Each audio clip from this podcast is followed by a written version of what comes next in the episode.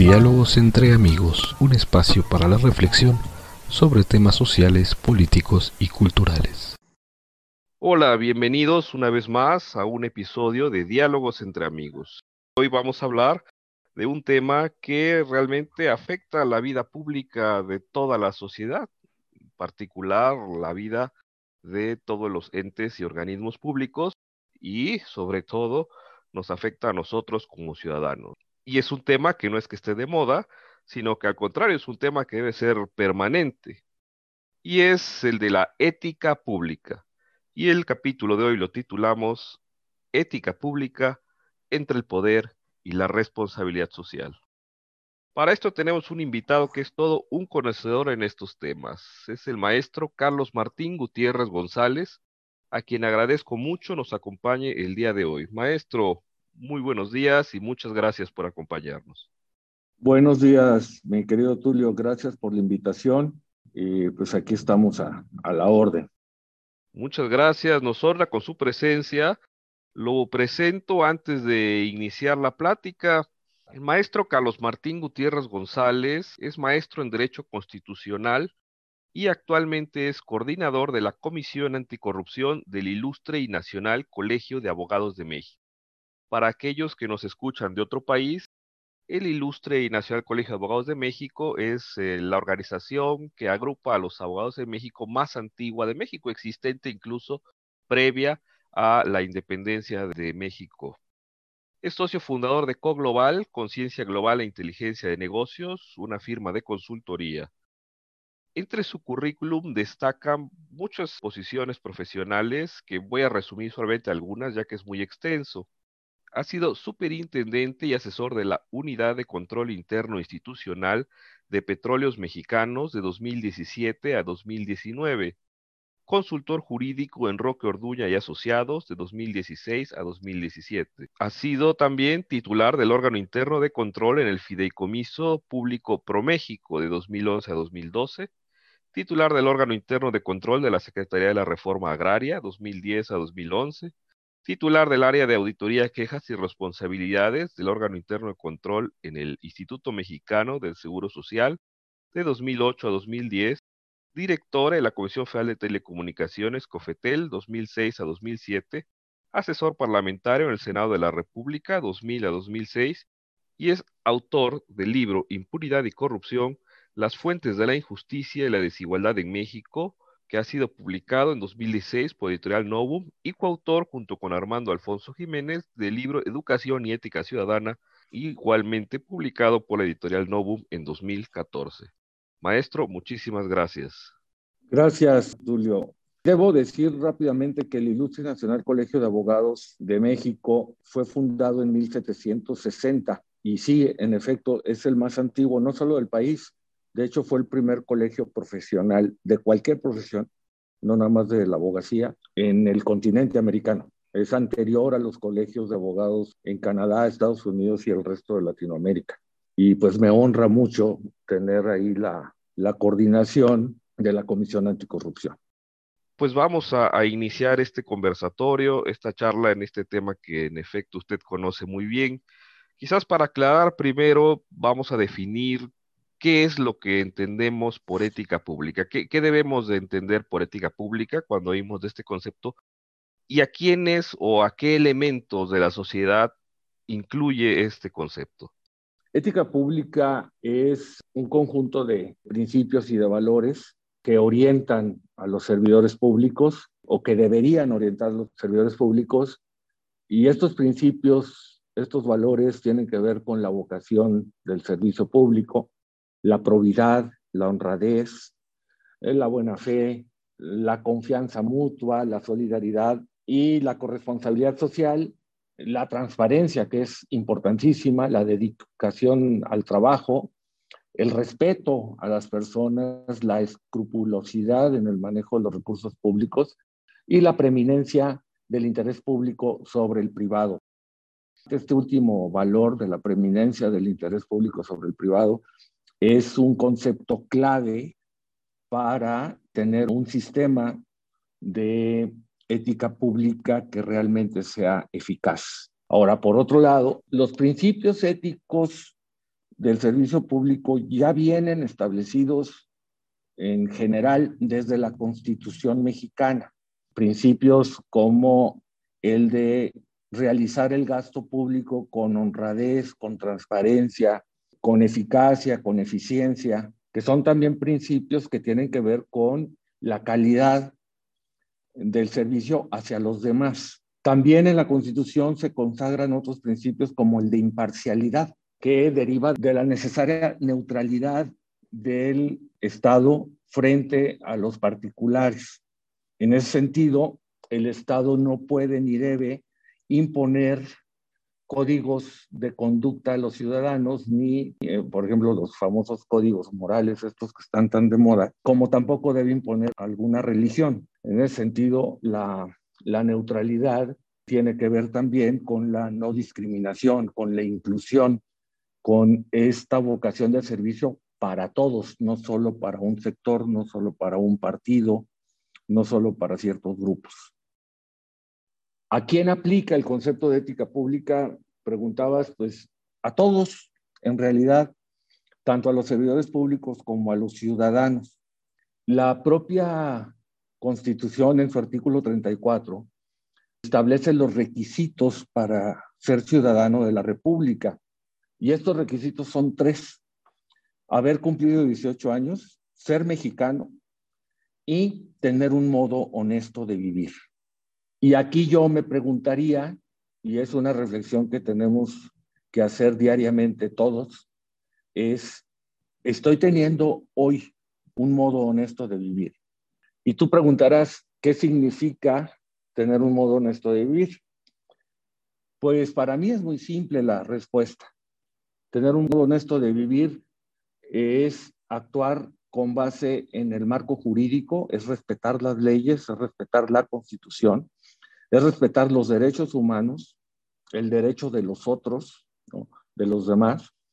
Significa también conducirse con cortesía, conducirse con diligencia en el servicio al otro, no solo desde una posición de funcionario o de eh, agente del gobierno, sino también como ciudadano.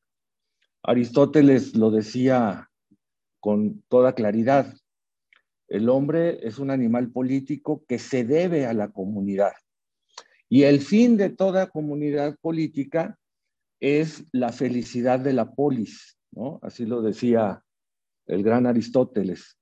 En la medida en que tanto el servidor público como el particular contribuyen a ese fin, en esa medida están actuando con base en valores y principios éticos. Bueno, pero ya que hablamos de principios éticos que rigen la función pública, entonces no sé si podríamos también decir que la ética del funcionario, es decir, su ética privada o su ética personal, será también entonces la que se refleje en la ética pública? No precisamente. La identidad entre ética pública y ética personal eh, se da en la medida en que el servidor público se compromete y adopta los principios del servicio público. No siempre los servidores públicos que llegan a una posición de poder, digamos, de poder relativo, se conducen conforme a normas éticas, porque quizá, y es, eso es muy probable, en su familia, en su comunidad, no practican esos valores. Esto tiene que ver mucho con la costumbre, con los hábitos. También Aristóteles hablaba de esto. La virtud se da a partir de que los valores y los principios los adoptamos como un hábito, ¿no? los practicamos cotidianamente. Y pues tenemos una sociedad que durante mucho tiempo y desde hace siglos, yo diría, desde la Nueva España para acá, pues normalizó la corrupción, normalizó el actuar con base en el interés privado antes que en el interés de la sociedad. Yo he observado que hay un gran grado o un alto grado de egoísmo en la conducta cotidiana de todas las personas este, en México. Hoy, particularmente, me parece que desde el gobierno se practica este egoísmo, esta, este actuar a favor de sí mismo o de sus allegados o de los grupos que representan y no a favor de la sociedad en general. No sé si contesté tu pregunta adecuadamente. Sí, sí, sí, sí. Y de hecho eso me, me lleva a, por ejemplo, hablando, hablando de esta cuestión eh, referente a que el funcionario, en lugar de ver hacia el orden público, vea hacia su interés privado, ¿no? Sí, podríamos entonces hablar ya como de, de la antítesis de los valores, es decir, los antivalores, los antiprincipios y las consecuencias que esto trae en la violación de los derechos de todos los ciudadanos, ¿no? Yo empezaría por esta última parte. En efecto, todo acto de corrupción atenta contra los derechos humanos, cualquiera, el más pequeño hasta el más complicado y más grandote. Tanto la persona que ofrece y la que recibe, servidor público que recibe un soborno, no sé, los 100 pesos que luego los automovilistas le ofrecen al agente de tránsito por haberse pasado un alto, por haber infringido el reglamento de tránsito, hasta esquemas como la estafa maestra famosa y algunas otras cuestiones que involucran conflictos de intereses y, otras cuestiones, desvío de recursos, este, peculado, que pues ya son delitos. Siempre he sostenido y sigo sosteniendo que también todo acto de corrupción implica la comisión de uno o varios delitos. Por definición, cualquier delito ofende a la sociedad en general, por un lado. Y por otro lado, en la medida en que los servidores públicos y los ciudadanos incurren en actos de corrupción, se le está privando o se le está negando en ese momento derechos fundamentales a los demás. Por ejemplo, en materia de salud pública, cuando alguien llega a la fila del Hospital General o de la Clínica del Seguro Social y le da dinero a la persona que está encargada en la puerta de pasar primero que los demás, ahí está conculcando el derecho de las otras personas de ser atendidos en tiempo y forma como se lo merecen, porque es su derecho. Es un derecho social. Hay varios autores que señalan que la principal violación se da en torno de los derechos sociales, de los derechos sociales, económicos, culturales, ambientales, con cualquier acto de corrupción, en mayor o menor medida, obviamente, pero son aquellos pequeños actos de corrupción cuyas consecuencias son a veces imperceptibles, los que van generando también una especie de bola de nieve que ofende a, los, a la sociedad, que ofende a los más débiles sobre todo, a las personas que no tienen relaciones, que no conocen al funcionario, que no eh, tienen ningún tipo de posición de poder en el entorno o en el país. Y eso pues los pone en desventaja. Y la corrupción en ese sentido crea ciudadanos de primera y de segunda, mexicanos de primera y de segunda, ¿no? Entonces se rompe con el principio de igualdad y se coarta la libertad que tenemos todas las personas de ejercer nuestros derechos. Ya que hablamos de corrupción, como bien lo indica, corrupción política y administrativa, y cómo, por ejemplo, cuando hay a veces un conflicto de interés entre un, por ejemplo, un funcionario que tiene, digamos, por ejemplo, el típico caso que tiene una empresa y que favorece a su empresa para que obtenga la licitación antes que otras y entonces se lleva un contrato muy jugoso. Y eso a la larga, por ejemplo, imaginemos en el sector salud, como menciona, ¿no? Pues al final ya no recibe uno, el ciudadano, servicios de salud buenos. ¿Por qué? Pues porque un funcionario corrupto pues metió a su empresa a proveer de productos, de equipos o de servicios que no son de buena calidad, pero que los metió pues por por la cuestión de corrupción. ¿Cómo evitar estas cuestiones? Y que se repiten en toda la esfera del, orden público y de los tres niveles de gobierno. ¿Cómo, cómo poder evitar estos eh, actos de corrupción y estos conflictos de interés? Claro, básicamente el acto de corrupción es el abuso del poder para beneficio propio o de un grupo determinado en contra del interés general o del interés de la sociedad, ¿no?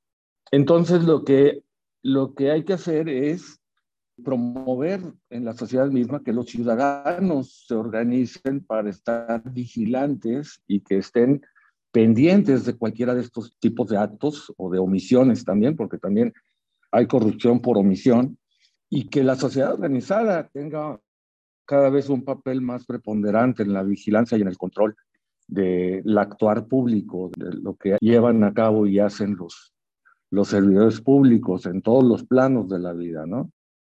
En el sector salud es particularmente importante poner ahí el, el, ojo crítico, revisar con lupa lo que se está haciendo y pues eh, tratar de evitar el abuso de poder.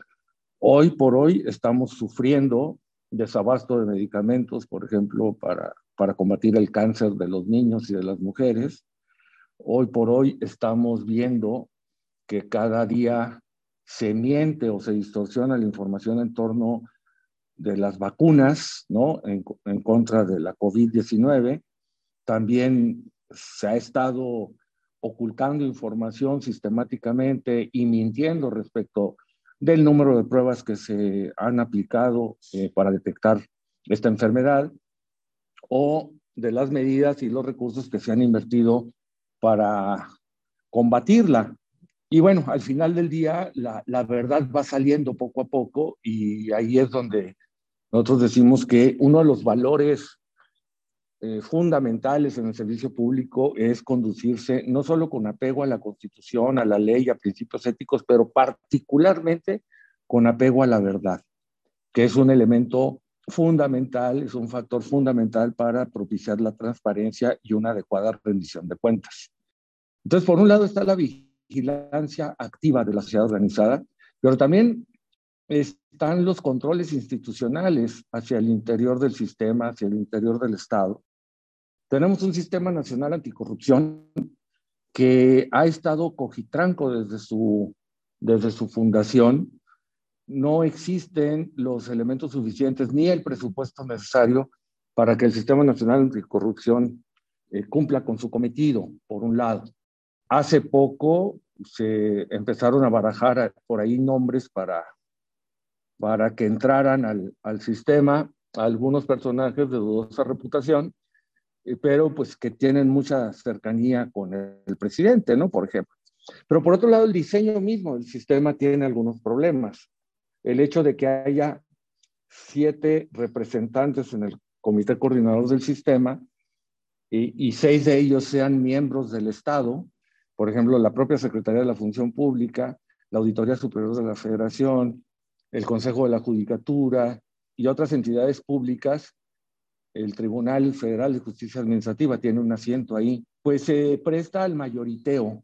Quien preside el Comité Coordinador del Sistema Nacional Anticorrupción es también la persona que preside el Comité de Participación Ciudadana, que se supone son ciudadanos honestos de una aprobada carrera en la materia, tanto en lo profesional como en la parte personal, personas íntegras, que se supone es la parte que garantiza la ciudadanización de las decisiones dentro del Sistema Nacional Anticorrupción. Pero te enfrentas a que las decisiones pues, se toman por mayoría, ¿no? Y entonces generalmente hay un mayoriteo ahí que le impone al comité de coordinación del sistema, pues emitir u obviar u omitir algunas decisiones importantes que al final terminan favoreciendo al propio Estado, ¿no? Y no a los ciudadanos. Ese es un problema que hay que atacar frontalmente, hay que proponer, hay que ser proactivos en todos los ámbitos para que eso cambie, ¿no? Y luego te encuentras con que también en los estados ni siquiera tienen presupuesto para echar a andar el sistema, ¿no? Ahora, en un auténtico Estado de Derecho, no sería necesario tener un sistema nacional anticorrupción. Con el solo hecho de que los, tanto los servidores públicos como los particulares respeten la constitución y la ley, ¿no? En un Estado de Derecho no tendríamos que estar batallando con estos problemas. Los países con menores índices de corrupción, como Dinamarca y Nueva Zelanda, por ejemplo, que son ejemplo de integridad pública, pues ellos simplemente respetan la ley, respetan la constitución, respetan los valores que ellos mismos han adoptado. En México, yo lo que veo es que muchas personas dicen adoptar ciertos valores y ciertos principios en su conducta cotidiana, pero en realidad pues actúan haciendo todo lo contrario, ¿no? Entonces, en ese sentido, pues yo creo que actuar con integridad y con responsabilidad genera confianza en los ciudadanos, genera confianza en los interesados en la actividad que tú realizas, ¿no? Este, también las empresas, hay muchas empresas que ya han adoptado sistemas de control interno y, sistemas de, o políticas de integridad corporativa y de ética empresarial, que conforme los van poniendo en práctica e, esos principios, esas políticas, van generando mayor cohesión hacia el interior y hacia el exterior de las organizaciones. ¿Por qué? Porque hay confianza. Hay confianza de que van a actuar conforme a lo que establece la norma. Hay confianza en que van a procurar no solo el bienestar de la, de la organización, sino también el bienestar de la comunidad donde esa organización opera. Entonces yo creo que este punto de cómo, cómo le hacemos tiene que ver, es decir, cómo controlamos y cómo reducimos la corrupción, cómo, o, o al revés, cómo incrementamos una actuación, un desempeño basado en principios, una actuación basada en, en, la integridad y la responsabilidad para generar confianza, pues hay que fortalecer los instrumentos institucionales que ya existen, ¿no? Es, digo, por algo hay una división de poderes en el país, por algo hay órganos constitucionales autónomos que lo que hacen es que equilibran la balanza en la toma de decisiones y evitan, en la medida de lo posible, evitan la toma de decisiones arbitrarias y fuera del, del orden jurídico. De lo que se trata al final del día es que todo el poder no se concentre en una sola persona, sino que el poder se disemine, se separe, se divida y sea distribuido de manera equitativa dentro del mismo aparato gubernamental, pero también en la sociedad para que haya estos checks and balances, ¿no? A los que se referían los constitucionalistas estadounidenses, y que pues las decisiones sean cada vez más equitativas y sobre todo más justas para la mayoría. Podríamos entonces hablar, por ejemplo, de una especie de reeducación ética, pues no solo en la sociedad, sino en las organizaciones, o lo que ahora también está de moda la palabra, una reingeniería de valores con mecanismos de control ético públicos. ¿Es posible esto, maestro? Sí, yo creo que sí es posible. Por supuesto que la educación es, una, es un factor fundamental para esta reingeniería, pero también hay que desarrollar sistemas de control que tengan dientes, ¿no? Por, para usar este lugar común que tanto, al que tanto acuden muchos políticos y académicos. Es decir, si el servidor público o el particular infringen o, actúan en contra de estos principios y valores, debe haber consecuencias, ¿no? consecuencias concretas, por un lado. Por otro lado, necesitamos, vamos a decir, incrementar el costo de una conducta corrupta o inadecuada o poco íntegra frente al beneficio que esas conductas tradicionalmente le acarrean a quien las comete, ¿no? Y eso es una cuestión que hay que institucionalizar para que realmente funcione. Y al hablar de institucionalización, pues estamos hablando de crear normas internas en las organizaciones, tanto públicas como privadas, que por un lado sean fáciles de seguir, fáciles de cumplir y que dificulten mucho su incumplimiento en términos precisamente del costo que conllevaría no cumplir con esos principios o, esos valores ¿no? en, en, la gestión de cualquier negocio, sea público o privado.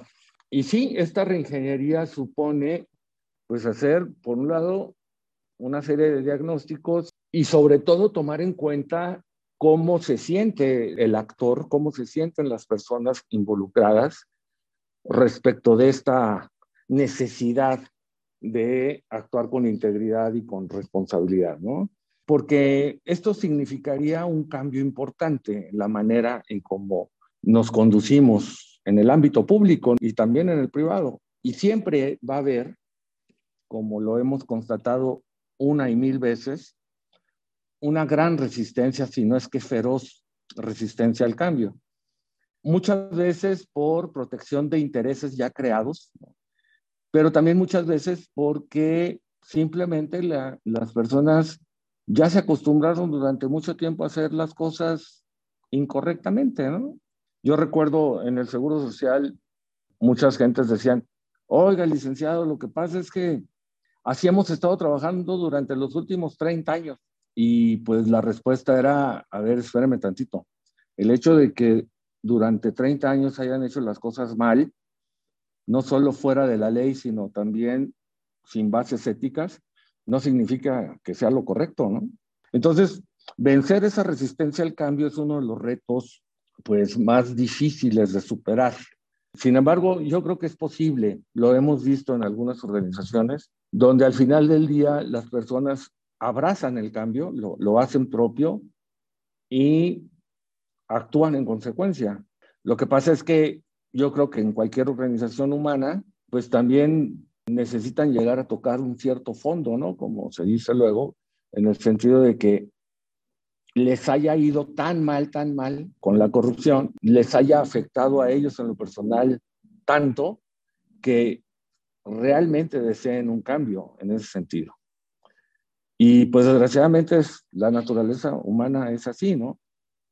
Porque también por otro, por otro lado, se puede razonar, se puede inteligir toda este, esta necesidad de la conducta ética y del desempeño basado en principios, y a nivel racional todo resultaría muy sencillo, ¿no? Cualquier persona con dos dedos de frente entendería esa necesidad de cambio. El problema aquí es el plano emocional. ¿Cómo se sienten? ¿Hasta dónde están dispuestos a hacer lo que sea necesario por lograr ese cambio? Y ahí es en donde está la cuestión. Y yo creo que sí, con educación, pero también elevando los costos, ¿no? Que este incremento del costo de violar la norma y los principios éticos sea superior a los beneficios que el acto corrupto o la falta de integridad les han venido trayendo, pues, históricamente, ¿no? A las personas. Sí, o sea, que, que resulte, ¿cómo decir?, más caro ser deshonesto y resulte siempre mejor y más eficiente el ser honesto. Sí es. De hecho, Adela Cortina, que es una académica española especializada en, en ética pública, en ética, vamos a decir, social, tiene un libro muy interesante. Tiene muchos libros sobre el tema, pero este se llama Ética aplicada y democracia radical. Es publicada por la editorial Tecnos. La última edición es del 2008. Y lo que dice Adela Cortina es que la ética es rentable, la ética, actuar con integridad y con responsabilidad, tanto en el sector público como en el sector privado, sí es rentable. Y esta rentabilidad de la ética no se contrapone a los principios éticos, es decir, este, porque luego dicen, ah, pues es que tú ahora quieres hacer negocio con la, esta cosa de la ética, ¿no? No, no, no, no, no. En la medida en que se incrementa la confianza del público, a quien tú le sirves desde cualquier ámbito, en esa medida no solo se refuerza tu reputación como una persona o entidad dignas de confianza, sino que eh, cada vez más las personas van a acudir a ti o a la institución para resolver sus eh, situaciones personales o de comunidad, ¿no? Es decir, para reclamar el cumplimiento de sus derechos, ¿no? La protección de sus derechos humanos, por ejemplo. Eso es sumamente importante. Y, y en este caso, pues estaríamos hablando de rentabilidad social, ¿no? Es decir, no, no precisamente económica. Pero también para los negocios privados, el desempeño basado en principios hace que, por ejemplo, sean sujetos de crédito ante instituciones financieras, ¿no? Este, hace que tu mercado y tus consumidores cada vez confíen más en ti, en tu marca, y le den preferencia sobre, sobre otras que violan algunos principios, ¿no? Todas estas campañas verdes, ecologistas, por ejemplo, de evitar comprar productos que contaminan, por ejemplo, ¿no? Muchas empresas pues ya llevan un sello de certificación de que son environmentally eh, friendly, dicen, ¿no? O sea, son amistosas con el medio ambiente y pues mucha gente le da preferencia a la compra de sus productos, por ejemplo. Y ahí es donde radica la rentabilidad económica para el sector privado, por ejemplo, de, pues, de portarse bien, de respetar el medio ambiente, de ser responsable socialmente, de observar principios éticos en el desempeño de sus funciones y sobre todo respetar a la gente y cubrir sus necesidades de la manera más adecuada posible. Pues sí, a fin de cuentas resulta mejor y es más ventajoso para todos ser ético. O sea, a fin de cuentas, incluso no solo desde un paradigma económico, sino desde un paradigma social, siempre resulta más ventajoso ser ético. Es, es indiscutible. Pues maestro Carlos, nos queda ya unos minutitos. No sé si gustaría dar algunos eh, comentarios finales para cerrar el programa. Yo creo que en la medida en que el servicio público en México observe este desempeño basado en principios y se guíe en su actuación con base en principios y valores éticos, en esa medida no solo se incrementa la confianza de la ciudadanía hacia las instituciones, sino que las propias instituciones se refuerzan al contar con el apoyo de la sociedad. Y, esta solidez que hoy no veo en muchos lados, esta solidez institucional contribuye al desarrollo sostenible del país. ¿Por qué? Porque otorga, por un lado, certeza, seguridad para las personas. Sabemos a qué atenernos si observamos ciertas conductas. Sabemos o podemos prever qué es lo que va a pasar si hacemos o dejamos de hacer ciertas cosas. Hoy en día, muy pocas personas en el país tienen esta certeza de que si hacen un trámite X, el que sea, va a resultar tal y como lo dice la norma. Pocas personas tienen esa certeza. Si yo ahorita quiero inscribir a mi papá, que ya tiene 82 años, en la plataforma esta de juguete que pusieron los del gobierno federal para las vacunas para los adultos mayores, yo no tengo ninguna certeza de que se la vayan a aplicar. Ni siquiera tengo certeza de que le vayan a poner la vacuna en términos de que a lo mejor es pura agua, ¿no? O sea, no hay evidencia de que esas vacunas hayan llegado al país. Es obligación del gobierno mostrar esas evidencias, ser transparente y no lo ha hecho. Lo único que escuchamos es palabrería, promesas, suposiciones, acusaciones, etcétera, pero no, yo no he visto la evidencia válgase la redundancia, yo, yo no he tenido enfrente de mí la evidencia de que esas vacunas estén aquí. ¿Por qué sucede esta incertidumbre, esta desconfianza? Pues porque no hay una actuación ética por parte del poder público. Entonces, eso crea división. Esta desconfianza genera una falta de respeto a las instituciones públicas. Ahora, tenemos que decir que el servidor público que actúa de manera corrupta, es decir, sin bases éticas, es el primero en faltarle el respeto a la institución que representa, por un lado.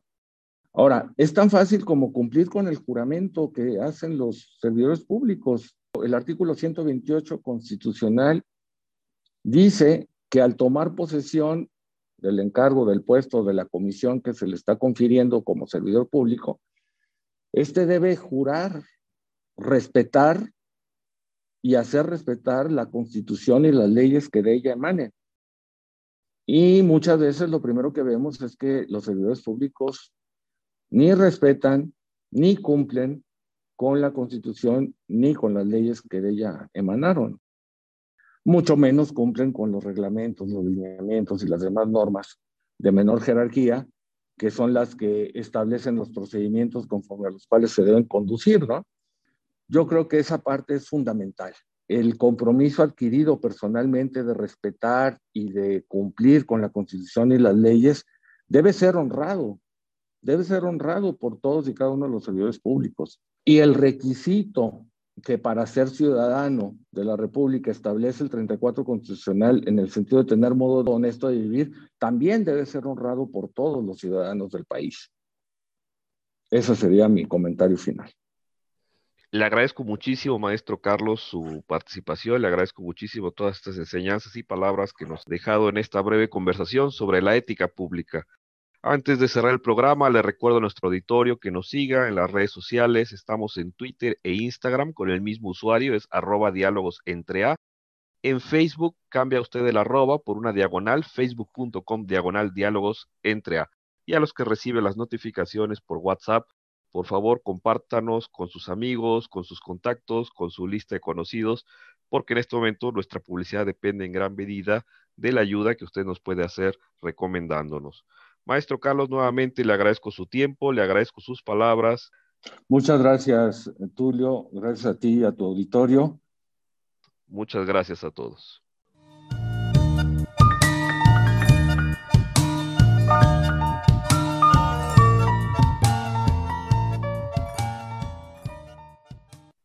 Programa grabado el 18 de febrero de 2021.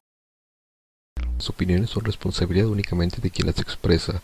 La música de inicio y fin es Electro Tango de Joseph McDade. Diálogos entre amigos, todos los derechos reservados.